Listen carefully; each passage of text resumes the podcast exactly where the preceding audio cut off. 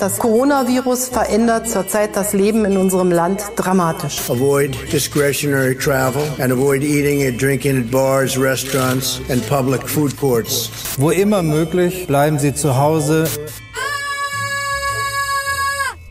Hi, ich bin Melanie Stein und ich bin allein zu Hause. Damit mir und euch in Zeiten von Corona nicht die Decke auf den Kopf fällt, spreche ich mit spannenden Gästen. Gemeinsam suchen wir nach der Chance in der Krise. Das ist die zehnte Folge vom Allein zu Haus Podcast, die letzte dieser Staffel. Und natürlich haben wir da nicht nur einen Gast, sondern wir haben drei Gäste, nämlich Stefan Raab. So, meine Damen und Herren, ja. was war da denn los? Hoche ist da. Hola, chicas und chicos, mein Name ist Jorge Alessi González Madrigal, Verona Villa, Verona Bajo, Bonne Gesellschaft Club Cojones und schön, dass ihr alle da seid. Und wieder auferstanden Klaus Kinski. Was, was soll das? Ich verstehe Sie, diese schwachsinnigen Post Podcasts überhaupt. Ich meine, macht doch jeder einen Podcast, jeder Vollidiot oder nicht? Leck mich doch alle am Arsch, Mensch! Bande von Idioten! Und ihr werdet es vielleicht schon gesehen haben oder auch schon rausgehört oder euch gedacht haben, es handelt sich natürlich doch um eine Person, nämlich Max Giermann. Schön, dass du da bist. Tada! Ja, ich freue mich sehr. Max, sag mal, was glaubst du denn, wer von den dreien, Stefan Raab, Hoche oder Klaus Kinski, hätte die Pandemie am besten überstanden oder hat sie am besten überstanden? Naja, also Klaus Kinski hätte den Virus wahrscheinlich äh, weggebrüllt oder so, aber für, für Kinski wäre es wahrscheinlich eher für, die, für seine Mitmenschen schwierig geworden, sich nicht anzustecken. Also äh, ich glaube, sein Aerosolausstoß ist höher als der von anderen Menschen. ähm, ich glaube, Stefan Raab käme damit gut klar, weil der, ich stelle mir das so vor, dass der jetzt, seitdem er nicht mehr so aktiv ist, sich sehr zurückgezogen hat und eh kaum aus dem Haus geht. Wahrscheinlich immer hat er, ich stelle mir das so vor, dass er ein großes Musikstudio im Keller hat und da irgendwie Musik macht und sich irgendwie verrückte Sachen ausdenkt. Der ist wahrscheinlich sowieso viel für sich, könnte ich mir denken, aber mh, ja, Hoche, der, die haben ja noch Let's Dance lange produziert, das hat mich auch überrascht. Da, ähm, wie die das gemacht haben, die waren wahrscheinlich alle in Quarantäne in der Zeit. Ähm, ich würde mal tippen, Stefan Raab. Stefan Raab hat es am besten ja. überstanden in seinem Keller. Man, man weiß es nicht. ich frage deshalb, weil ich während meines Psychologiestudiums ein ganz spannendes Seminar hatte. Und da mussten wir so. Jetzt bin ich aber eingeschüchtert, ja. Brauchst du nicht, pass auf. Ähm, da mussten wir so eine Szene nachstellen, also Therapeut und Patient. Ich habe ja. mir natürlich die Rolle desjenigen ausgesucht, der Tourette-Syndrom hatte und war danach total fasziniert, weil ich das Gefühl hatte, ich habe etwas noch nie so gut verstanden, indem ich das selbst einmal gespielt habe. Ich hoffe, diese Aufnahmen gibt es nicht mehr, aber habe ich wirklich mal verstanden, wie es so einer Person geht während ich, wenn ich so drauf schaue, das eigentlich nicht wirklich habe. Und ich war damals der festen Überzeugung, Schauspieler sind die besseren Psychologen. Wie, okay. wie viel weißt du über deine Figuren? ja, ach du, ehrlich gesagt, ich würde mir niemals anmaßen, äh, dass ich da wirklich hinter eine Fassade blicken kann oder so. Ne? Also ähm, ich beobachte ja und das ist vielleicht der Unterschied zu einem Psychologen, der natürlich da ganz anders rangeht. Ich beobachte ja nur das Verhalten und versuche das auch nur zu imitieren und nicht jetzt irgendwie zu analysieren oder so. Ne? Also warum derjenige das macht oder so, das ist mir eigentlich erstmal total egal. Ähm, ich ich ahme das ja erstmal nur nach eigentlich. Und im Grunde sind es dann die Zuschauer, die da irgendwas reininterpretieren oder sagen, boah, der ist aber unsympathisch, das hast du ja voll gut beobachtet. Ich versuche denjenigen gar nicht unsympathisch zu spielen oder so. Ich versuche das eigentlich nur abzubilden und hm, habe da auch oft gar nicht so eine klare Haltung zu den Leuten, die ich da mache. Also man denkt ja immer, ich muss die alle total scheiße finden, damit ich die so, äh, ne, weil ich die ja praktisch durch den Kakao ziehe. Aber das ist gar nicht unbedingt so. Also ich finde die teilweise auch ganz nett. ich mag die auch ganz gerne. Und ich, irgendwie habe ich da, ich glaube, ich gehe da sehr sachlich und sehr objektiv dran. Und vielleicht ist es auch so ein bisschen der Trick, dass man sich nicht zu sehr vorher überlegt, was finde ich an dem doof oder ja.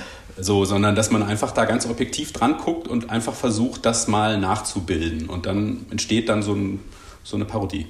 Aber du hast schon gesagt, du beobachtest die Charaktere, die Menschen sehr, sehr genau. Glaubst du trotzdem, dass du dadurch auch Menschen mehr verstehst?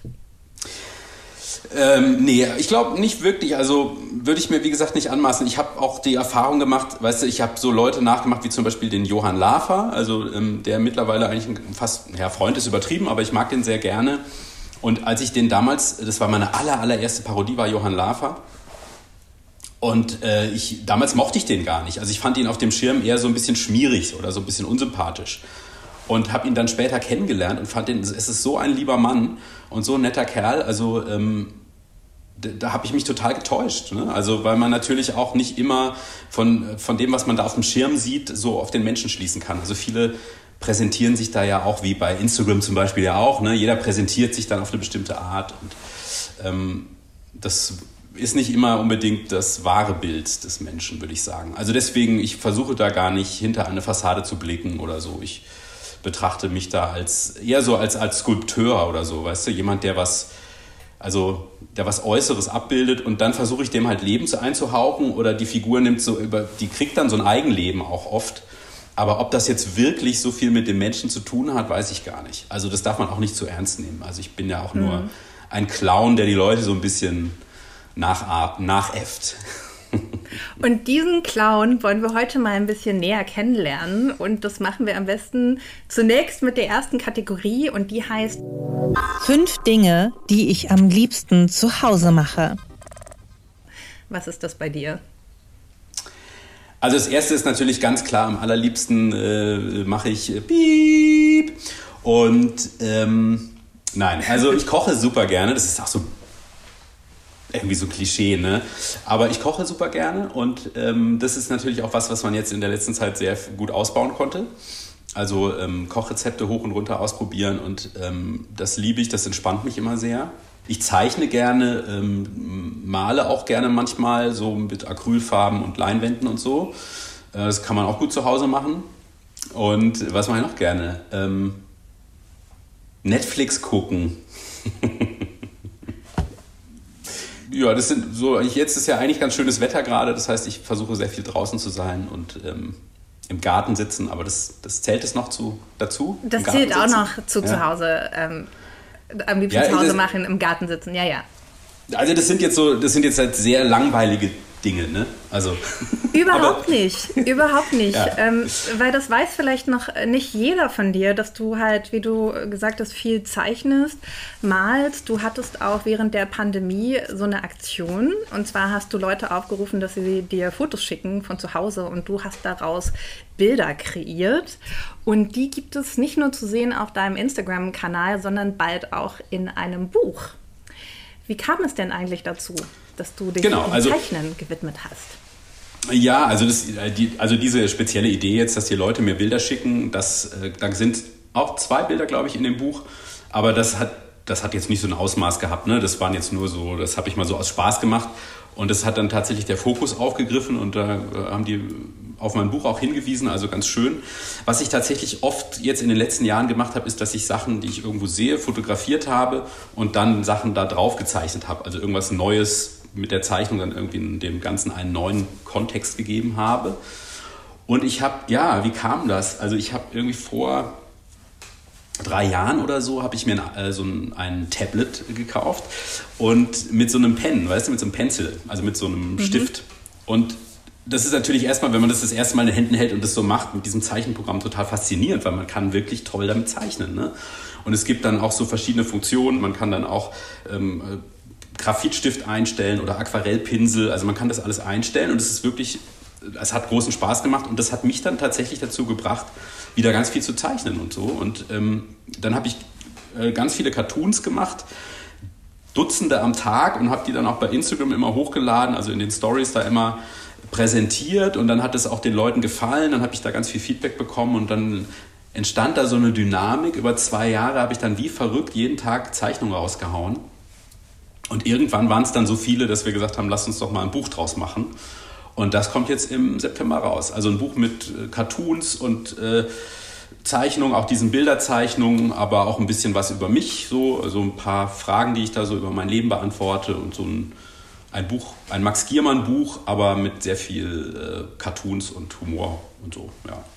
Und wenn man auf dein Instagram-Profil guckt oder auch in das Buch, ich durfte schon mal reinschauen, vielen, vielen Dank dafür, ich finde es übrigens ganz toll, ähm, dann sieht man auch ein zentrales Motiv ist ein Penis. Max, du malst sehr, sehr viele Penisse. Wie ich würde mal sagen, es war so eine Phase. Durftest du das als Kind nicht oder wie ist es dazu gekommen?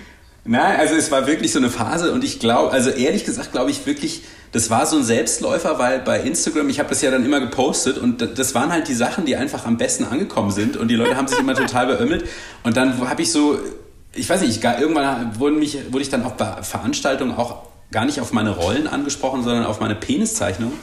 Ich war dann so der Penismaler und äh, ja, und das fand ich irgendwie ganz witzig und da hab, weiß ich nicht, da ist so eine Zeit lang wahnsinnig viel entstanden. Aber ich glaube halt, ja, so eine gewisse Portion Pimmelhumor steckt halt vielleicht schon auch noch in mir so. Das ist halt, ja. Ah Mann, wie unangenehm. Jetzt kauft das Buch keiner mehr. Na klar, jetzt gerade. Also die Frauen, die zeigen ihre Körper auf Instagram und du malst Penisse. Also man gibt ja. quasi dem Medium, was es will. Und ich, man muss auch dazu sagen, ich male sie jetzt nicht so naturalistisch in Öl oder so, sondern sie sind ja dann doch ein bisschen humorvoll äh, verarbeitet und ähm, es geht da ja eher so ein bisschen um dieses ganze Ego-Getue und wie wichtig Sexualität ist und so. Das ist ja auch so ein bisschen so ein Thema. Also diese klassischen Instagram-Themen, ähm, so dieser komische Hype um, den, um sich selbst, um den eigenen Körper und so. Vielleicht hat mich das auch ein bisschen dazu angeregt. Und natürlich meine, und natürlich die eigenen Komplexe, die jeder irgendwie hat. Ne? Also klar schöpfe ich da auch viel aus meinem Privaten und so. Und klar, also ich habe auch irgendwie komische Beziehungen zum, zur Nacktheit und so mit dem eigenen Körper. Und das ähm, da bin ich ehrlich gesagt, also bin ich auch ehrlich in den Zeichnungen. Also viele Zeichnungen denke ich dann manchmal so, ja, okay, das ist schon, da bin ich schon schonungslos ehrlich, aber das wissen ja die Betrachter dann nicht immer so im Einzelnen. Okay, und das ist wahrscheinlich auch nicht bei jeder Zeichnung der Fall. Das heißt, wir wissen es am Ende nicht. Ihr wisst es nicht. Was mir auch aufgefallen ist, dass im Vergleich zu den Parodien wirken die Zeichnungen eher skizzenhaft und, und eher schnell gezeichnet. Also ich kann mir vorstellen, also die, die Parodien sind sehr perfekt und minutiös mit langer Maske vorher. Und das Zeichnen wirkt manchmal also sehr schnell gemacht. Ist es nur mein Eindruck? Steckt da eigentlich auch ganz viel Denkarbeit und ganz viel Perfektionismus dahinter? Oder ist es tatsächlich ein Ausgleich zu diesem Perfektionismus?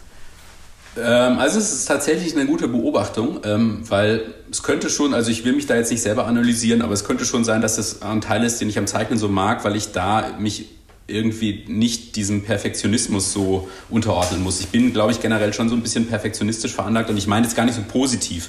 Der Begriff ist immer so komisch positiv belegt, wenn jemand perfektionistisch ist, aber oft ist man auch einfach echt so ein bisschen verkopft und ein bisschen, ähm, ja, auch ein bisschen bekloppt. Äh, und beim Zeichnen habe ich das tatsächlich nicht so. Also da ist mir das eher wichtig, dass, dass es irgendwie also auch einen gewissen Schwung hat und man irgendwie auch so ein bisschen das Gefühl hat, dass man ein Moment oder eine Idee festgehalten wird. Da finde ich das manchmal auch gar nicht, also zu meinem Stil passt das einfach nicht, wenn ich versuchen würde, das jetzt total ordentlich auszuarbeiten. Das ist einfach irgendwie nicht mein Stil und ähm, und deswegen ist es für mich, vielleicht fällt es mir auch so leicht, vielleicht das Zeichnen, ne? weil da muss ich mich ja nicht so reinfuchsen. Also das ist dann beim Parodieren ja natürlich ein ganz anderer Vorgang. Das ist für mich schon sehr mühsam oft auch. Und es ist wirklich gestartet als ein Hobby, ne? Und jetzt quasi dann ein Buch geworden. Das Zeichnen meinst du? Ja. Das Zeichnen war immer absolut Hobby. Ich würde es auch eigentlich noch als Hobby bezeichnen. Also mhm. wenn mal gucken, was jetzt passiert mit dem Buch und ähm, gibt jetzt auch schon so die ersten Fernsehformat-Ideen, ähm, äh, die man eventuell, das wäre natürlich toll, auch damit noch mehr zu machen mit dem Zeichnen. Ich werde dann auch auf Tour gehen im nächsten Jahr, also eine, eine Solo-Tour zu dem Buch machen, so ein bisschen auch live zeichnen vor Publikum und so. Also mal gucken, was da noch so draus äh, entsteht. Aber ich würde es immer noch als Hobby bezeichnen. Also ist ja auch das Schöne, ne? das ist halt für mich kein Druck, da muss ich jetzt nicht irgendwie bis Freitag irgendwie zwölf Zeichnungen abgeben oder so, das macht, das kommt so aus mir raus und das finde ich auch sehr erfrischend und sehr angenehm. Also bei einer Parodie ist es halt, weißt du, da hast du dann, da kriegst du einen Auftrag, ich soll jetzt beispielsweise Robert Habeck parodieren und ich weiß, okay, äh, in drei Wochen an dem Tag muss das stehen, da muss ich damit auftreten und äh, ob es jetzt geglückt ist oder nicht, ich muss dann damit auftreten und das setzt einen natürlich auch ganz schön unter Druck und beim Zeichnen habe ich das halt nicht. Mhm. Jemand, der aktuell auch viel zeichnet oder malt, vor allem ist ein großes Vorbild von dir, nämlich Jim Carrey. War der Stimmt. dahingehend auch eine Inspiration?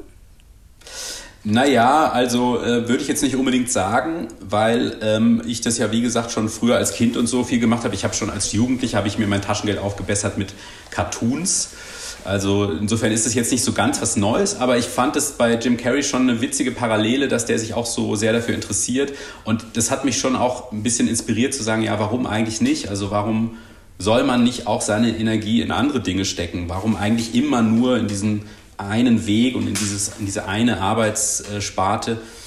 Bei mir eben das Parodieren. Und ich glaube, bei ihm war das, also bei ihm war es wahrscheinlich noch mehr so ein, ähm, mehr, noch mehr eine Befreiung als bei mir. Der war ja, glaube ich, glaube, der hatte auch so seine Themen und seine Probleme. Und ich glaube, durch das Zeichnen und das Malen hat sich für ihn da auch die, eine ganz andere Sichtweise aufgetan. Und das ist bei mir auch ein bisschen so. Also nicht ganz so extrem, aber ich schon, finde schon, dass solche Dinge extrem bereichern. Also ich kann das immer nur auch äh, sagen, ich finde, Hobbys werden unterschätzt. Wie hat dich denn Jim Carrey sonst geprägt? Naja, also, ähm, also er hat mich schon sehr geprägt, weil ich, also ich meine, es ist halt einfach mein absolutes Vorbild. Insofern, als dass ich den einfach unfassbar talentiert finde. Ich würde mich niemals mit dem vergleichen. Ich bin manchmal so als der deutsche Jim Carrey bezeichnet worden. Das ist für mich so... Äh, eine wahnsinnige Ehre, aber ich kann es gar nicht richtig annehmen, weil der ist für mich da unerreichbar. Ähm, aber ich fand den auch schon lustig, als ihn noch keiner lustig fand. Also bei Ace Ventura damals zum Beispiel oder Cable Guy oder diesen alten Film, da war der in Deutschland noch ziemlich verpönt, glaube ich. Da hat den eigentlich noch keiner gewertschätzt. Da war der halt so der Blödelbade irgendwie. Ähm, und ich fand das schon immer sehr lustig, weil ich habe früher ja, also ich bin noch vor der Schauspielerei, habe ich mich, habe ich als Clown gearbeitet. Also ich komme aus der Clownerie. Und da arbeitet man ja auch sehr viel mit Mimik und mit Überzeichnung und Übertreibung und hat auch keine Angst, ähm, zu kräftigen, komischen Mitteln zu greifen. Und das fand ich halt bei Jim Carrey so super, dass der wirklich so viel mit Körperlichkeit und Mimik und nonverbaler Komik arbeitet. Und ja, und dass der damit so einen Erfolg hat. Also in Deutschland wäre das, glaube ich, schwierig gewesen für ihn. Ähm, das ist einfach nicht so der deutsche Humor, geht halt mehr über den Intellekt und äh, ähm, aber also für mich war das schon, ja, es ist schon ein Vorbild. Also ich kann, ich finde vor allem, gucke ich mir immer so gern diese, wenn er zu irgendwelchen Talkshows geht, man weiß halt einfach nicht, was passiert aber man kann sehr sicher sein, dass irgendwas Beklopptes passiert. So, das ist schon cool. Also so bin ich aber gar nicht. Also der ist ja sozusagen Dauer, im Dauersenden, ne? der ist ja dauernd am Performen. Und da bin ich viel ruhiger und so. Aber ja, ist schon, ist schon ein Vorbild, hast du schon recht. Ja, er hat mal gesagt, dass auch die Figur Jim Carrey eigentlich eine Figur ist, ne? Äh, die, die Figur, die alle mögen, die immer sorglos ist. Wenn ich dich jetzt so bei Auftritten sehe als Gast, habe ich schon eher das Gefühl, da ist Max und, und keine Figur. Ist es so, wenn du privat irgendwo auftrittst, oder bist du eigentlich ganz anders? Ja, ich, also ich glaube, Jim Carrey meint es gar nicht so auf, der meint es generell, dass wir alle eigentlich unsere Charakter spielen. Also dass wir alle ja im Grunde gar nicht existieren. Der, ist, der hat ja einen sehr gesamtphilosophischen Ansatz irgendwie. Ähm, dass wir alle eins sind im Endeffekt. Aber ähm, wenn ich jetzt im Fernsehen bin, dann hat man automatisch irgendwie eine andere, da hat man sein Fernsehgesicht meine Schwester hat immer gesagt, boah, dein schreckliches äh, Fotogrinsen und so. Jeder hat sein Fotolächeln, wo er sich, mit dem er sich am schönsten findet. Und jeder möchte auf eine bestimmte Art wahrgenommen werden und ähm, irgendwie gut aussehen oder lustig sein oder was weiß ich. Also klar, ich habe auch eine Art Modus, den ich einschalten muss, wenn ich in eine Sendung gehe. Und auch wenn ich nur jetzt, keine Ahnung, in irgendeine Quizshow gehe und als Max Giermann da bin und so, muss ich trotzdem irgendwie so einen Schalter umlegen. Und da merke ich auch, das ist bei mir, der Schalter ist bei mir eher ein Hebel. bei anderen Kollegen ist es so, die brauchen da nicht viel Ver Veränderung. Ne? Die sind eigentlich einfach so, wie sie sind und machen einfach weiter. Bei mir ist es schon, ich muss immer sehr irgendwie über meinen eigenen Schatten springen, um sowas zu machen. Also eigentlich bin ich überhaupt nicht fürs Rampenlicht geschaffen von meiner Natur her und deswegen fällt mir der Beruf auch manchmal so schwer, weil ich muss da echt, das ist immer, wie gesagt, so ein, so ein riesiger Hebel, den ich umlegen muss und am Anfang, die erste, also mittlerweile wird man dann cooler, und, aber am Anfang hat mich das echt gestresst. Also vor jeder Sendung, wenn ich in irgendeiner Kochshow war oder so, ich geschwitzt und ich war richtig, war richtig nervös und ich konnte nicht schlafen und so. Oh, und fand es, ja, und ich fand es manchmal auch schlimmer, ehrlich gesagt, dann als, also privat, also als Max Giermann irgendwie zu sein. So eine Rolle gibt einem ja auch einen Schutz. Ne? Also da geht es ja gar nicht um mich. Also in meinen Rollen möchte ich ja gar nicht erkannt werden, möchte ich ja gar nicht vorkommen. Also da möchte ich ja sogar, also wenn jemand sagt, ich habe den Max Giermann da drin erkannt, dann ist das ja für mich eine Kritik. Das will ich ja gar nicht. Ich will ja da verschwinden in der Figur. Und diese Figur ist ja auch ein Schutz ne? und gibt mir dann die Möglichkeit, mich da auszutoben. Das ist wie eine Maske im wahrsten Sinne des Wortes. Und ähm, deswegen glaube ich, liegt mir das auch mit den Figuren und dieser Verwandlung zu arbeiten, weil ich kann dann so von mir weggehen. Mhm. Ich finde es viel, ist viel schwieriger, man selber zu sein und ähm, pur zu sein und, und ehrlich und offen. Also das ist, finde ich, viel schwieriger, als irgendeine Grinsen aufzusetzen und so, meine äh, Damen und Herren, zu sagen. ich glaube, das führt uns eigentlich direkt zur zweiten Kategorie, die heißt Extravertiert versus introvertiert. Wie würdest du dich eher beschreiben? Ja, ich glaube, man hat es jetzt schon ein bisschen rausgehört. Also ich würde mich eindeutig als introvertiert äh, beschreiben.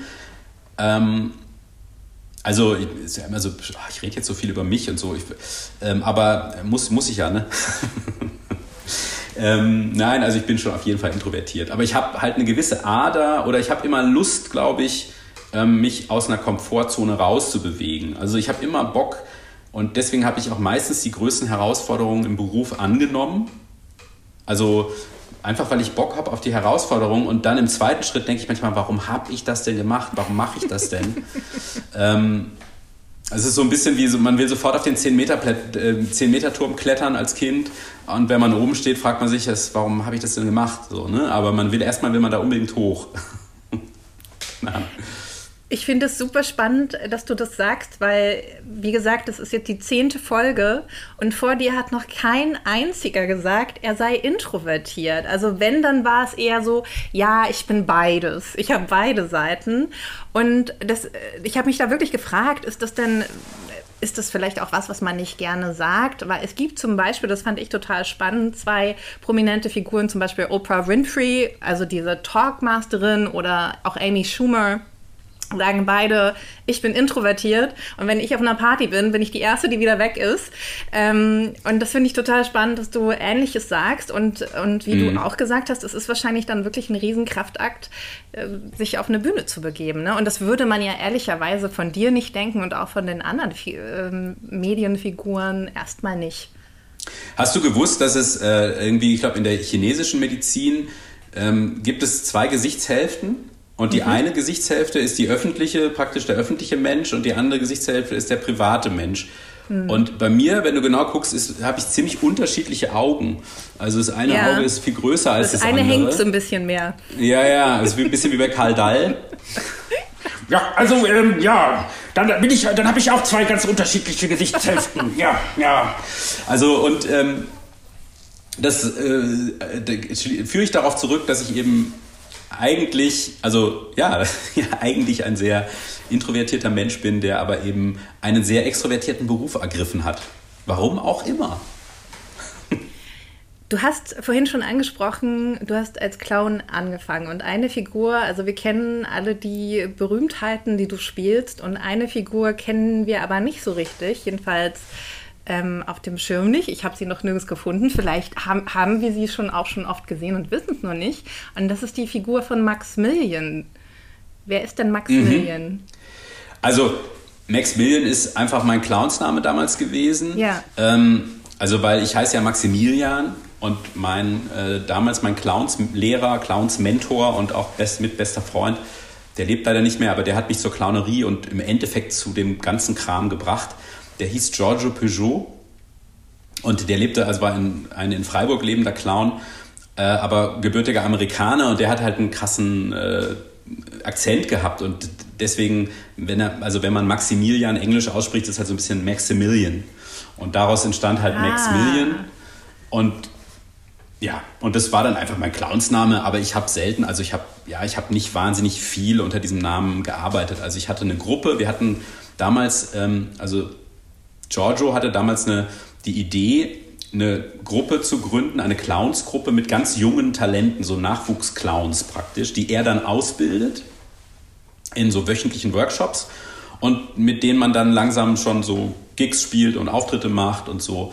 Und das nannte er die Comedy Kids. Und es war ein riesiger Erfolg, also das heißt riesig, also so, es lief sehr gut, es hat gut funktioniert und wir haben das viele Jahre gemacht. Und ähm, später habe ich die Comedy Kids dann auch noch ein paar Jahre ähm, gemanagt und angeleitet, ähm, nachdem Giorgio dann verstorben war. Und ähm, habe das insgesamt, also ich habe schon ungefähr ähm, sechs Jahre hauptberuflich als Clown gearbeitet, aber mehr mit dieser Gruppe. Und ich hatte noch einen anderen Partner zusammen, den Jack Millet, der, hat, der lebt leider auch nicht mehr, aber ähm, unter meinem Namen ist nichts zu finden tatsächlich, weil ich nie jetzt irgendwie als Maximilian irgendwie was als Soloprogramm hatte oder sowas. Ne? Also mhm. ähm, zum Glück. also da bin ich auch ganz froh. Das war äh, sicherlich nicht alles so auf dem Niveau, zu dem ich heute noch stehen würde. Aber es hat wahnsinnig viel Spaß gemacht. Es hat, ich habe da unfassbar viel gelernt. Es war für mich eigentlich die Comedy-Schule schlechthin, diese Zeit, weil wir halt äh, das meiste gelernt haben durch die Auftritte. Also nicht irgendwie theoretisch oder im Proberaum, sondern wir haben super viel improvisiert. Wir sind einfach mitgegangen zu irgendwelchen Events oder zu Messen oder Straßenfestivals und sind dann auf die Straße gegangen und dann stand da plötzlich eine Menschentraube von 300 Leuten um uns rum und wir haben irgendwas improvisiert. Und dadurch haben wir halt gelernt, so wie unsere Komik funktioniert. Und das war eine super Zeit. Also für uns als junge Leute und Studenten und so war das halt so ein bisschen Rock'n'Roll. Und ähm, dadurch bin ich überhaupt zu diesem ganzen Comedy-Ding gekommen, weil das ähm, hat einen sehr großen Einfluss. Und im Endeffekt habe ich immer noch so ein bisschen das Gefühl, dass ich ja noch, also immer noch Clown bin im weitesten Sinne. Und ich glaube, so in vielen meiner Figuren, äh, die so ein bisschen übertriebener sind, äh, spürt man vielleicht auch so ein bisschen das Clowneske, ähm, Spielerische da drin. Wie können wir uns dann Maximilian vorstellen? Also hattest du richtig eine rote Nase auf und was hast du gemacht? ja, also ähm, ich hatte eine Pe einen Penis im Gesicht natürlich, äh, deswegen der Penis. Nein, also ähm, eine rote Nase ist völlig richtig. Äh, hatten wir, aber nicht immer. Also wir waren da völlig frei. Wir haben es einfach so gemacht, also wie man, wie man Lust hatte eigentlich. Der Clown ist mehr zu verstehen als eine, als eine Art spielerischer Zustand, in dem man ist. Also, und na, so wie man das Gefühl hat, also es ist eher so eine Art Grundcharaktere. Also mein Clown war auf jeden Fall ein Depp, so, also ein dummer August, so einer, der nicht, der alles falsch gemacht hat und nicht nichts wirklich für bare, also nichts verstanden hat. Ne? Also wenn ich als Clown irgendeinen Gegenstand sehe, einen Stuhl oder was weiß ich, einen Kleiderständer, dann ist das für mich alles Mögliche, aber kein Stuhl und kein Kleiderständer, sondern alles Mögliche. Ne? Also ich sehe das total jungfräulich und kann dann in der Improvisation, im Spiel damit machen, was ich will. Und genau das Gleiche kann ich auch mit Menschen. Also ich, ich habe nicht, ich habe keine, keine Zwänge oder so, ähm, kann jeden Menschen auf den, auf den Arm nehmen und irgendwo hintragen oder und ähm, das ist, glaube ich, auch das Schöne an dieser Arbeit gewesen, dass es halt so diese Nähe zu Menschen gab und man gelernt hat, man kann eigentlich wirklich, wenn man es richtig anstellt, den richtigen Kontakt herstellt, kannst du eigentlich mit jedem Menschen irgendwie Sachen machen und ähm, es ist wirklich faszinierend. Ja, und daher kommt vielleicht auch, ehrlich gesagt, also dieses, dass man so einen freien Blick haben muss als Clown, dass man wirklich versucht, die, also die Welt als was Neues zu sehen. Ähm, das ist vielleicht auch bei dem Zeichnen so ein bisschen wieder aufgetaucht, ne? weil ich da ja auch gucke, dass ich Objekte irgendwie anders interpretiere oder so, keine Ahnung. Vielleicht alles hängt irgendwie zusammen. Das war also dein bester Freund, weil ich habe mal gelesen, du wurdest von einem Clown entdeckt und ich habe mich immer gefragt, wie wird man von einem Clown entdeckt? Ähm, ja, also kam, war, war so ein Hut drin. Oder wurdest du doch entdeckt? Es gehört alles zusammen. Ja, also, ja, doch, doch, nein, nein, der hat mich schon entdeckt. Also, der, der hat mich schon entdeckt. Damals, der war ja viel älter. Ähm, Giorgio war, war viel älter. Ich war damals Schüler. Ich war irgendwie 15 und der war war wahrscheinlich schon über 40, Mitte 40 oder so und hat damals so einen Workshop gegeben für Schüler und da hat er mich tatsächlich entdeckt und hat mich dann auch angesprochen, ob ich mal Lust hätte, mit ihm mehr zu machen und so. Also das kann man schon so sagen. Und der hat mich auch im Prinzip ausgebildet. Ne? Also ich habe eigentlich die Sachen, also mein grundsätzliches Comedy-Handwerk habe ich tatsächlich von Giorgio. Aber er hatte natürlich, also er war schon ein sehr, sehr guter Freund. Ähm, aber durch den krassen Altersunterschied und durch diese Lehrer-Schüler-Beziehung war er natürlich auch mehr so eine Art Mentor für mich. Mhm. Aber ich habe ihn total geliebt. Er war toll. Der hat es wirklich äh, so gut gemacht. Der hat uns echt auch unseren Freiraum gelassen und wir hatten so eine gute Zeit zusammen. Ähm, also der hatte, war auch einfach ein guter Lehrer. Also der konnte uns, also der, der, der, hat uns ja immerhin mitgenommen zu seinen Gigs und wurde auch dafür, also wir wurden alle dafür bezahlt. Also wir haben auch dafür ein bisschen Geld bekommen. Und ähm, trotzdem hat der uns immer machen lassen, was wir wollten. So. Und das fand ich halt, das war sehr wichtig zu verstehen, dass es eigentlich, dass man, dass Humor auch sehr viel damit zu tun hat, seine Grenzen auszutesten. So, ne? Wenn man das nicht machen kann, dann ist es schwer herauszufinden, was komisch ist oder was man selber, was an einem selber komisch ist. Wie funktioniert man da überhaupt? Also man muss es ja auch mal irgendwie rausfinden. Mhm. Und es war cool. Also sind die schönsten Erinnerungen. Ah. Trotzdem hast du dich dann für das ernste Schauspiel erstmal entschieden, sozusagen. Du bist auf die Schauspielschule in Berlin gegangen. Wo nochmal genau? Ähm, Ernst Busch heißt die. Das ist so die, also hat einen sehr guten Ruf, die Schule, ist so eine ganz alte, alte traditionelle ostdeutsche Schule. Genau, da bin ich erstmal hingegangen, aber auch tatsächlich jetzt gar nicht, weil ich gesagt habe, ich möchte jetzt ernsthafter Schauspieler werden, äh, sondern auch tatsächlich, weil ich damals schon dachte, naja, vielleicht lerne ich da ja auch was, was mir für die Clownerie hilft. Mhm. Und ich habe eher so damit geliebäugelt, mal Regisseur zu werden. Das dachte ich, wäre wär vielleicht so interessanter. Ich wollte gar nicht unbedingt Theaterschauspieler werden, weil ich immer so dachte, boah, äh, die schreien immer nur rum und müssen sich mit Dreck beschmieren und sich nackt ausziehen und so ja, ich wusste nicht so recht, ob ich das wirklich will. Und ich wusste ja auch überhaupt nicht, was da auf mich zukommt. Da gab es ja noch kein Internet und so. Da ja. konnte man sich noch nicht so genau informieren. Es sei denn, man kannte jemanden, der Schauspieler ist. Ich kannte aber keinen. Also ich, ich hatte keine Ahnung, was da, was da passieren würde. Hast du das denn aber machen das fand müssen? ich halt spannend. Hast du rumgeschrien und dich mit Dreck beworfen und dich nackt auf die Bühne gestellt? Ja, habe ich, aber äh, musste ich nicht. Habe ich einfach so gemacht. Ach. Nein, ähm, nee, tatsächlich äh, zum Glück. also rumschreien, ja klar. Ähm, Kinski natürlich, ne? kam mhm. mir dann doch noch zur Geltung. Nee, ähm, das war dann doch sehr viel bodenständiger und handwerklicher, als ich mir das dachte. so Und ähm, das war sehr äh, erfreulich. Und ich habe dann doch sehr schnell auch gemerkt, ah nee, ich glaube, ich möchte das doch durchziehen und ähm, möchte doch erstmal Schauspieler sein. Am Theater tatsächlich. Am Theater. Und dann ja. wurde es Essen. Genau, dann wurde es Essen. Da war ich so ein bisschen, ich war ich so fast ein bisschen enttäuscht, weil ich habe mir, ich hatte sehr hochtrabende Ziele als Student. ich dachte halt so, ja, Schaubühne Berlin oder Berliner Ensemble oder Hamburger Schauspielhaus sollte es schon sein. Also wolltest du doch Schauspieler werden und nicht Clown? Ja, ja, wie, gesagt, ja, wie gesagt, also als ich dann die, als ich die, ähm, das Studium dann angenommen hatte und gemerkt habe, was da so passiert und dass es doch sehr spannend war, was man da gemacht hat und gelernt hat, war dann doch relativ schnell für mich klar, nee, jetzt möchte ich doch das erstmal machen.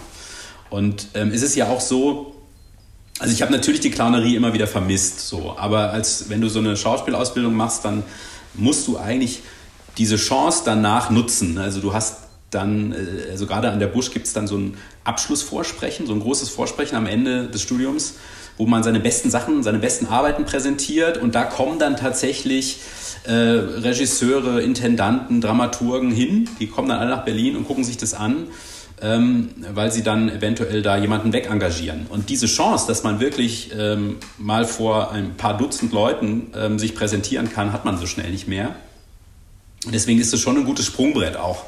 Also das heißt, als junger Schauspieler ähm, ist es dann immer erstrebenswert, direkt in ein Engagement reinzukommen, um einfach erstmal in den Markt zu kommen und auch Praxis zu kriegen und so.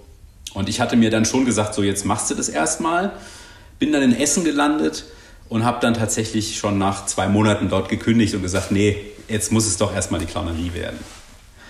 Und so, und dann habe ich die Zelte da erstmal wieder abgebrochen. Und bist weiter als Clown aufgetreten?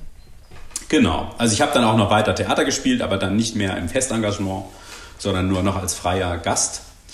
Und parallel habe ich die Clownerie betrieben und ähm, die Comedy Kids gemacht und so, ja, und das war eine, eine gute Zeit. Also da ging es dann noch so zweigleisig, so das ernste Fach und das Humor. Ne? Und die Humorschiene liefen dann noch so parallel.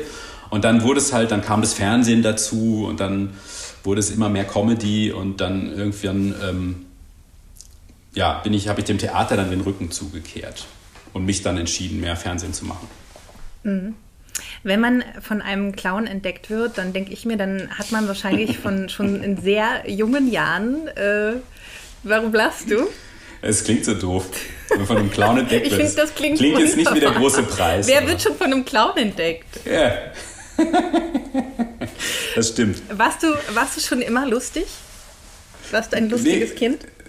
Nee, ich glaube nicht. Also ehrlich, nee, ich glaube nicht. Nee, würde ich nicht sagen. Also habe ich nie so erlebt und ich würde auch, also ich würde jetzt auch heute nicht sagen, dass ich wahnsinnig lustig bin oder so. Das, ähm, ist, glaube ich, auch eher eine Ader, die ich habe, aber nicht unbedingt so meine. Also ich bin jetzt nicht dauernd der Quatschkopf oder der Witzeerzähler oder so. Das war ich auch nie. Einfach, wie gesagt, nicht mein Naturell. Ne? Also ich glaube, so ein bisschen gehört es ja auch dazu, die geborenen Komiker, die ähm, sowieso auf jeder Party äh, im Mittelpunkt stehen wollen und lustig sein wollen. Das war ich eigentlich nie. Und ähm, das war auch schon als Kind und Jugendlicher so. Aber ich habe das schon gemerkt, auch dann auf der Schauspielschule und auch davor am Schultheater. Ich habe schon gemerkt, wenn ich was mache, dass die Leute schnell lachen. Also dass ich da offensichtlich schon ein Talent dafür habe, die Dinge irgendwie so ein bisschen komischer zu machen als andere. Und das konnte ich mir nie so richtig erklären, aber es war einfach so. Und ähm, da wurde, das wurde mir auch schon gespiegelt, dass ich da irgendwie ein Talent hätte. So. Und deswegen hat mich ja auch Giorgio entdeckt. Genau, genau, deswegen hat er dich entdeckt. Eine, eine Sache, die es neben der Komik gibt, ist auch immer die Dramatik so ein bisschen. Zumindest ist diese Story auch von Jim Carrey bekannt. Er hat immer gesagt, er hatte eine kranke Mutter und ähm, er wollte quasi seine Mutter zum Lachen bringen oder ihr das Gefühl gegeben, dass sie ein Wunder geboren hat. Und ähm, das nachher der Welt zeigen. Und wir kennen zum Beispiel auch die dramatische Geschichte von Habe Kerkeling jetzt hier in Deutschland, der ja. auch eine, der eine depressive Mutter hatte, die er zum Lachen bringen wollte und damals als Kind quasi schon diese Figuren entwickelt hat, die er später auf die Bühne gebracht hat. Ähm, gibt es das bei dir auch? Also ist Komik auch immer mit Drama Drama irgendwie verbunden? Vielleicht auch in der Familie? nee, also ich habe es zumindest nie gemacht, um meine Eltern zu beeindrucken. Ich glaube, das äh, war eher, ich glaube, die hatten damit eher so ein bisschen ein Problem, als ich dann am Theater gekündigt habe, um Clown zu werden oder um dann mit Giorgio äh, hauptberuflich als Clown zu arbeiten. Da fanden die das, glaube ich, nicht so toll.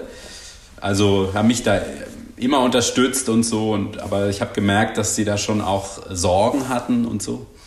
Und auch ähm, insbesondere mein Vater, der konnte damit nie wirklich was anfangen. Mein Vater gehört zu der Gruppe Leute, die immer sagen, ähm, ich kann über Clowns ja grundsätzlich nicht lachen. äh, so ein, gegen den Satz bin ich so ein bisschen allergisch, weil wenn ein Clown gut ist, kann jeder, muss jeder drüber lachen. Sonst ist er halt nicht gut. Ähm, aber äh, es gibt ja auch wirklich viele schlechte Clowns, muss man auch dazu sagen. Ja, nee, also meine, meine Eltern wegen habe ich es ganz sicher nicht gemacht. Ich glaube eher, ähm, ja, ich weiß es gar nicht. Also ich wollte, ich habe nicht wirklich so eine tragische Komponente in meinem Leben gehabt zum Glück, ähm, die ich irgendwie kompensieren wollte oder so. Ich glaube aber schon, also es heißt ja oft so dieses dieses Klischee von dem, dass ein Clown ja besonders tiefsinnig ist oder auch eine tragische Seite hat oder so. Ne? ähm, ich glaube schon, dass da auch was dran ist. Also ich bin, glaube ich, sonst eher ein sehr nachdenklicher Mensch oder kritischer Mensch und so. Und dieses ähm, Lustigsein ist halt so ein Gegenpol und wahrscheinlich hat mich das halt gereizt. So, man geht ja immer in die Richtung, finde ich, oder man interessiert sich auch für die Dinge, die einem vielleicht sonst eher fremd sind. Und da habe ich gemerkt, da habe ich irgendwie ein Talent oder so für etwas, was, was meinem Naturell eigentlich gar nicht so entspricht. Und das fand ich spannend, also dem nachzugehen. Und wie gesagt, also ich habe immer eine, riesen, eine riesige Hürde aufzutreten. Ich habe da, also weil ich einfach merke, da muss ich mich so äh, da habe ich so eine große Scheu vor. Aber wenn ich es dann tue, ist es halt eine sehr große Befreiung. Und das ist der Genuss, glaube ich. Und das macht einen irgendwie süchtig und das möchte man immer wieder erleben. Ich weiß nicht, ob ich heute den Beruf nochmal machen würde, ehrlich gesagt. Wahrscheinlich nicht. Wirklich nicht? Wahrscheinlich Was wärst du, was also würdest ich mein, du heute machen? Ich weiß nicht. Also ich würde vielleicht tatsächlich direkt eher was mit bildender Kunst machen. Oh, tatsächlich? Ja, wo man unbeobachtet seine, seine Sachen machen kann und nicht in der Öffentlichkeit stehen muss und ähm, ja, die Arbeit für sich sprechen lassen kann. So. Wahrscheinlich ja. Aber das sagt sich ja auch so, ich meine, wer würde, würdest du nochmal das Gleiche machen? Ich glaube, also ich habe sehr viele Umwege gemacht. Vielleicht würde ich geradliniger gehen. Ach so. Aber ansonsten schon. Also bei ja, mir, okay. bei mir war es halt immer so der Fall, also es gibt ja so Kinder, die nie wissen, was sie werden wollen. Und ich wollte jede Woche oder jede zweite Woche was anderes werden und hatte so viele tausend Ideen und fand alles so super spannend, dass ich, glaube ich, zwangsläufig irgendwie im Journalismus äh, landen musste, weil man sich da ja mit vielen Sachen auseinandersetzen kann. Bei dir war es ja tatsächlich sogar am Anfang eher der Plan, weil deine Eltern sind Kunsterzieher, richtig? Genau, also waren die sind natürlich mittlerweile in Rente. Ähm, genau, und das war so mein vorgezeichneter Weg und deswegen fand ich es vielleicht auch zu langweilig, das zu machen. Mhm. Ich hatte auch wirklich schon einen Studienplatz damals am, am ZKM, am, am äh, wie heißt das Zentrum für Kunst und Medien in Karlsruhe. Da hatte ich schon einen Studienplatz und wollte, das, wollte da auch schon Medienkunst studieren, was auch immer das genau ist, aber irgendwas mit Medien und irgendwas mit Kunst halt. Und äh, dann kam aber sozusagen die Idee, mich doch nochmal an der Schauspielschule zu bewerben. Und dann bin ich da zur Schauspielschule und habe gesehen, wie verrückt das da ist, dass da, da liefen dann tausende, hunderte von Bewerbern in den Gängen rum und haben irgendwelche Monologe vor sich hingesprochen und haben geweint und haben so und dann dachte ich so, hey, das ist ja viel verrückter hier, äh, das musst du jetzt machen. Und, und es hat geklappt. Und es hat geklappt, ja, ja. Und heute würde ich es vielleicht nicht mal machen, aber das ist ja auch, das sagt sich ja auch so leicht. Ne? Also wäre jetzt ja auch langweilig, nochmal genau das Gleiche zu machen. Also ich bin ganz froh, dass du es so gemacht hast und ich glaube, das sind sehr, sehr viele, denn wenn man sich so die Videos von dir anschaut oder auch die letzte Habeck-Parodie beispielsweise, den grünen Chef, den du bei Extra 3 parodiert hast, also da gab es so viel Lob von allen Seiten in sämtlichen Podcasts, zum Beispiel von Jan Böhmermann, Olli Schulz. Wenn man sich YouTube-Videos von dir anschaust. Ich habe selten so viel Lob ähm, gelesen und ähm, die feiern dich ohne Ende und zu Recht. Du machst das total großartig. Und dann lese ich in deinem Buch, ähm, wie, wie schon erwähnt, also neben den Comics gibt es auch so ein Interview und du beantwortest da Fragen und dann steht da zum Beispiel bei der Frage, vor was hast du am meisten Angst? Hast du als erstes gesagt, nicht zu genügen. Und das ist auf den ersten Blick erstmal krass, weil man äh, ja denkt, Mensch, du bekommst doch so viel Bestätigung. Ähm, wenn man das weiterdenkt, ähm, ist aber auch die Frage, okay, braucht es vielleicht auch diese Angst, um so gut am Ende zu sein? Ja, also ich meine, erstmal vielen Dank für das Kompliment. Das äh, freut mich. Und ich, also ich würde das jetzt ja selber nicht sagen, dass ich da immer so gut bin. Ich weiß auch, dass man, äh, dass es nicht immer genau so gelingt, ne, wie man sich das wünscht. Ähm, beim Habeck bin ich wirklich sehr happy, der ist, glaube ich, echt gut gelungen. Äh, es ist ja auch immer eine, eine Arbeit von mehreren Leuten. Ne? Ich mache das ja mit meinen Masken, äh, mit meinen Maskendamen zusammen, die einfach fantastische Arbeit leisten und äh, mit Autoren zusammen, die die Texte schreiben und so. Also es ist ja immer ein Miteinander. Ist ja nicht nur mein eigenes, mein Einz ich bin nicht der Einzige, der, der sozusagen äh, die Lorbeeren äh, kassieren sollte. Aber ähm, bei mir ist es auf jeden Fall so, dass die Angst äh, mein Hauptmotor ist. Klar, ich habe total Schiss davor äh, zu verkacken.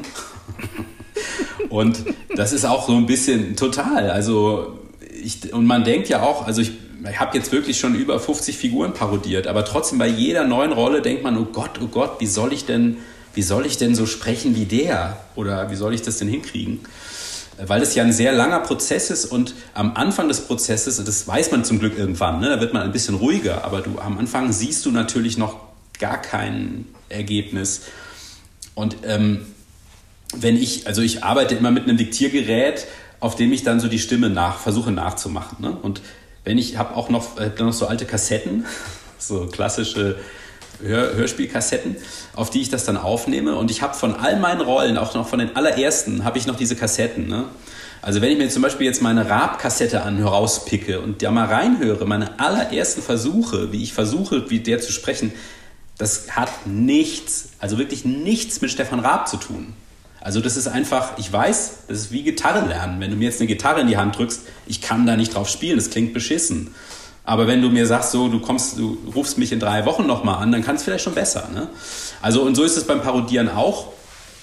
Aber am Anfang hat man halt immer so, die sieht man diesen riesigen Berg vor sich und weiß nicht, wie man es schaffen soll. Und die Angst, das dann, da dann zu versagen und dann weiß man auch, äh, ist, das, diese Masken kosten ein Schweinegeld. Also das ist immer eine riesen Investition, wenn man mich bucht.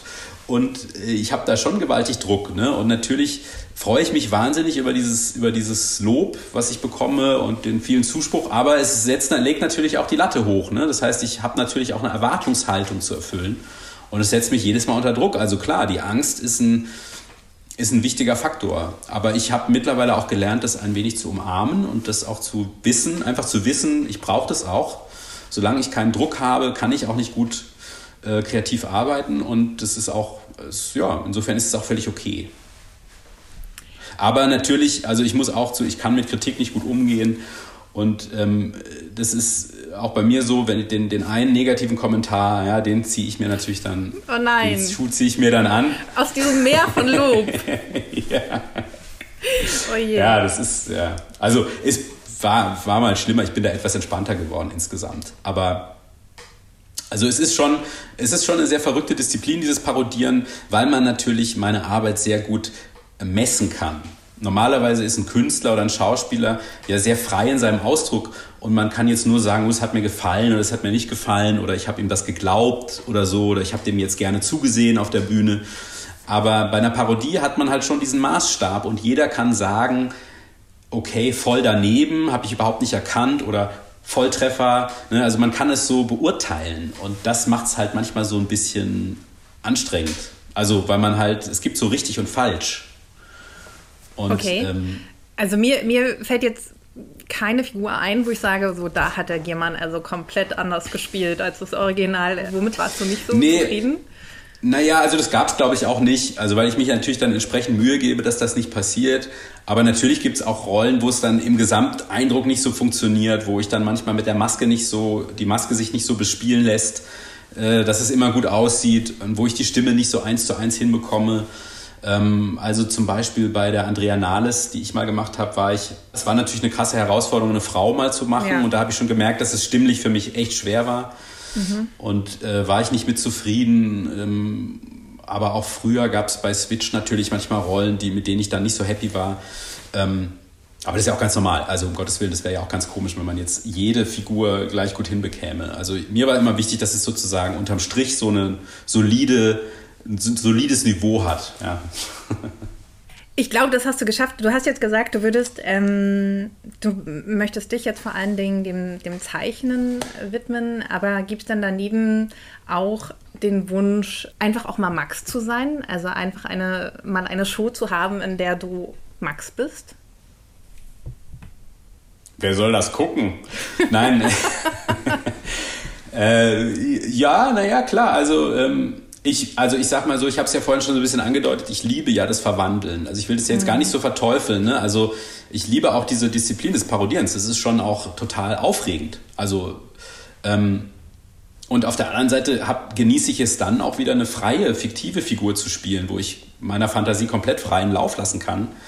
Ähm, und die Mischung macht so ein bisschen. Also ich würde gerne, natürlich gerne auch ein Format machen mal, ähm, wo ich als Max im Vordergrund stehe ähm, aber ich fände es auch fast schade, wenn ich nicht auch spielen dürfte und wenn ich nicht auch ähm, irgendwie so verrückte Figuren spielen dürfte. Also das ist schon das, was mir eigentlich noch also am meisten Spaß macht, so wenn man eine Figur entwickelt und dann ist der Drehtag und dann geht man in die Maske und dann verwandelt man sich und zieht das Kostüm an und dann kommt alles zusammen am Set und es gibt manchmal so ein Magic Moment, wo dann alles so passt und, und das ist eigentlich immer noch das Schönste so. Also darauf würde ich ungern ganz verzichten, aber klar, ich würde nicht Nein sagen, auch mal ein Format zu machen, wo ich als Max Giermann vorne stehen darf und nicht immer nur sozusagen mich hinter der Maske verstecken muss.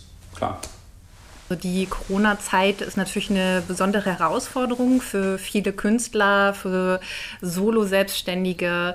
Und ähm, ich habe selbst in meinem Umfeld Bekannte, die schon sagen, da ist auch so eine Ungerechtigkeit da.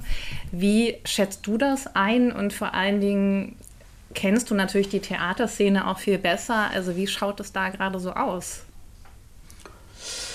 Äh, ja, bitter, ne? Also gerade halt immer, es ist ja immer so fies, dass es die Schwächsten dann am meisten trifft, also die eigentlich sowieso am, es am schwersten haben. Also die ganz kleinen Theater, die, die kleinen Privattheater ähm, oder Boulevardtheater, ähm, die haben es halt wirklich schwer und kämpfen halt um, ums Überleben und haben natürlich auch keine Ressourcen, haben keine grundsätzliche Förderung oder von der Stadt Subventionen oder so, ne? sondern müssen natürlich wirtschaften also ich sage jetzt mal, ein klassisches Stadttheater hat es dann ein bisschen leichter, weil es natürlich subventioniert wird. Und ja, da sind auch Freunde von mir sind da betroffen und die wissen auch nicht, wie es weitergeht. Also ähm, das weiß man ja sowieso gar nicht in dieser Branche. Es ist sowieso schwer, auch als Schauspieler davon zu leben. Also das ist ähm, generell kein, kein leicht, leichtes Brot und das ist schon hart. Da bin ich auch mal gespannt, wie sich das so entwickelt. Und ich glaube schon, dass da einige Theater wirklich dicht machen werden und auch Kinos zum Beispiel. Ne? Aber da sind natürlich beim Kino sind jetzt nicht so viele Menschen angestellt zunächst mal und direkt betroffen wie an einem Theater mit einem Ensemble und mit Technikern und Soufflösen und was weiß ich, was wer da alles so arbeitet, Maskenbildner. ja, also da hoffe ich, dass die insbesondere die, die kleinen Theater noch äh, genug Unterstützung bekommen werden. Inwiefern glaubst du denn, dass Kunst und Kultur systemrelevant ist? Naja, also ich glaube da natürlich, also ich bin da total fest von überzeugt, dass das so ist. Also ich kann das aber sehr schlecht, also da habe ich mir jetzt nicht genug Gedanken gemacht. Ich kann das halt nur so subjektiv von mir sagen, dass ich mir ein Leben ohne, äh, ohne Kunst im weitesten Sinne ja gar nicht vorstellen könnte. Also keinen Tag könnte ich mir vorstellen ohne, äh, ohne künstlerische oder kreative Inhalte. Also wie würde das Leben dann aussehen? Und äh, gerade die Fülle, also ich meine, ich gehe auch nicht viel ins Kino und ich gehe auch gar nicht so viel ins Theater. Ähm, und trotzdem, äh, also das ist ja gerade das Besondere, dass es eben diese Fülle gibt und dass es eben diese Auswahlmöglichkeiten gibt. Und das ist ja sowieso schon viel zu wenig, finde ich, bei uns, weil es viel zu viele Sachen aussterben. Ähm, und wenn ich auch zum Beispiel daran denke, früher, als wir als Straßenclowns noch gearbeitet haben, ähm, sowas sieht man auch kaum noch. Ne? Die klassischen Gaukler und Jongleure und Zauberer in der Fußgängerzone und so. Ich meine, auch das ist ja alles irgendwie eine, eine Welt, die, also die, ähm, wo man auch als, auch, ja, wenn ich auch an, an, meine Kindheit zurückdenke, wenn ich so im Zirkus war und dann dieses, diesen Geruch, im, ne, es gibt ja auch kaum noch einen Zirkus oder so. Also es stimmt ja sowieso alles aus. Also ich finde das schon sehr traurig, ähm, diese Entwicklung. Also es ist wirklich, ähm, also ich finde, das ist schon etwas, was ein sehr, äh, ja, was mich jetzt persönlich auch wirklich traurig macht, dass diese Sachen immer weiter zurückgehen, auch wenn ich sie gar nicht immer nutze, aber einfach das Wissen, dass diese Möglichkeiten nicht mehr da sind und dass wahrscheinlich schon bald Generationen gar nicht mehr wissen, was ein Zirkus ist oder auch kaum noch ins Theater gehen können oder so.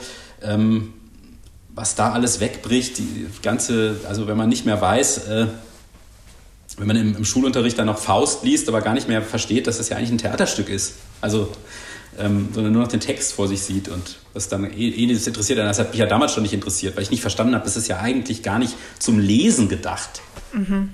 Sondern zum An es soll ja was ganz anderes vermitteln, nämlich die, die zwischenmenschlichen Emotionen und das soll ja so, und das sind so Dinge, ähm, finde ich auch gerade eben für junge Menschen äh, super, super wichtig. Also können wir nur die Daumen drücken, dass es irgendwie ähm, nicht allzu schlimm wird. Mhm. Aber du sprichst da was, was Wichtiges an, also äh, dass du dir das wichtig ist, auch wenn du es gar nicht selbst so oft nutzt. Ich kann mich noch erinnern, als ich mit dem Chefredakteur eines Magazins gesprochen habe und sagte, boah, ich finde das so toll, das hat mein Papa abonniert, das lag bei uns immer. Und er mir sagte, ja, das soll aber nicht dein Papa abonnieren, du sollst es abonnieren, so, ne? Und ähm, wo ich mich auch gefragt habe, ja, scheiße, ich fände es irgendwie total schade, wenn es dieses Magazin nicht mehr gäbe, aber ich würde es tatsächlich nicht abonnieren mehr, weil ich ein mhm. anderes mhm. Nutzungsverhalten habe. Also ist das zwangsläufig dann am Ende dann doch der Weg? Sind wir selbst dran schuld, weil wir Netflix schauen und nicht ins Theater gehen? Ja, klar. Also es ist, also jetzt ist es bei den Theatern ja gerade irgendwie, glaube ich, eine, eine mögliche Auslastung von 25 Prozent oder so mit der jetzigen Bestuhlung. Also das heißt, da, das ist ja eh, wie soll das funktionieren? Aber vielleicht sollte man sich schon vornehmen. Also ich nehme das auf jeden Fall jetzt mal vor, dass wenn, wenn man wieder kann, dass man das dann mehr macht. Also einfach eben um diese, ne, also dass man halt verstärkt das wahrnimmt. Ähm, auch wenn ich früher gesagt habe, ich, bei dem Film warte ich mal lieber, bis der rauskommt, bis er bei Netflix ist oder irgendwie online oder im Fernsehen läuft, äh, geht man halt dann doch mal lieber ins Kino. Ähm, weil einem bewusst sein muss, dass diese Sachen halt äh, bedroht sind jetzt. Ne? Und ähm, ich glaube, da muss man, da sollte man vielleicht sein Verhalten, Verhalten wirklich so ein bisschen ändern. Also ich habe es bis jetzt auch noch nicht gemacht, da hast du völlig recht. Also ich bin da auch super bequem und gucke mir dann die Sachen lieber alle auf einem Gerät dann an, als dass ich mir irgendwie Zeitschriftenabos äh, zulege. Aber vielleicht sollte man da auch mal umdenken, ja. Mhm. Was ich gerade auch viel beobachte, ist tatsächlich, dass ähm, in dieser Corona-Krise auch viel Innovation stirbt, also in den verschiedenen Sendern und so weiter. Also wir sehen das gerade, dass halt neben der, neben den Verlagen, die Schwierigkeiten haben, zum Beispiel ähm, macht der NDR gerade große Sparmaßnahmen und da sind es halt tatsächlich so mhm. vor allen Dingen die, die Innovationsbereiche oder ein Format, wo halt junge Comedy-Talente mal auftreten können. Ist es immer ein Ausmaß der Krise, dass man dann, also gerade das, was eigentlich für die Zukunft so wichtig ist, dass man das erstmal zurückfährt? Hm, Keine Ahnung. Also ich meine, natürlich muss man auch immer sagen, in dem Moment, wo die Krise total äh, da ist, ne? also ist ja auch klar, dass dann äh, das Auswirkungen hat und dass irgendwie die Dinge erstmal wegbrechen. Die Frage ist ja dann immer so mittelfristig äh, bis langfristig, wird sowas dann auch wieder kommen oder vielleicht sogar verstärkt kommen? Ähm, oder ist das dann für alle Zeiten weg? Ne? Also gibt es dann sowas einfach nicht mehr. Aber man sagt, ja, im Nachhinein merkt man ja, wir haben es eigentlich gar nicht gebraucht und dann brauchen wir es jetzt auch nicht nochmal machen oder so. Also das finde ich ist ja, also dass man jetzt gerade Einsparungen macht und ähm, bin tatsächlich auch von diesen NDR-Einsparungen betroffen, leider. Aber ich meine, ich will mich nicht beschweren, aber habe da auch gerade eine Absage bekommen für ein schönes Projekt. Ja, nein, es ist einfach, du, keine Ahnung. Also ich, ich hoffe, dass es im Endeffekt eigentlich so eher so ein bisschen eine wachsame Aufmerksamkeit schafft, ähm, dass diese Dinge wichtig sind und dass eben auch Innovation wichtig ist und dass man um, umso mehr Plattformen braucht und dass, dass es eigentlich ein Umdenken schafft. So, ne? Also dass auch große Firmen auch begreifen, okay, Homeoffice geht doch genauso gut. Also dass man im Endeffekt dann vielleicht doch, also da sollte man vielleicht auch nicht zu pessimistisch sein, vielleicht ja doch auch so ein paar Sachen auf der Habenseite hat und ähm, vielleicht man dann auch irgendwie gerade diese Dinge dann wieder wichtiger findet. Mhm. Und das dann mehr unterstützt und das mehr fördert und das dann wieder, also ich glaube, dass jetzt ja auch ein großer Hunger nach solchen Sachen entsteht. Ja? Und vielleicht muss dieser Hunger dann ja auch umso mehr gestillt werden.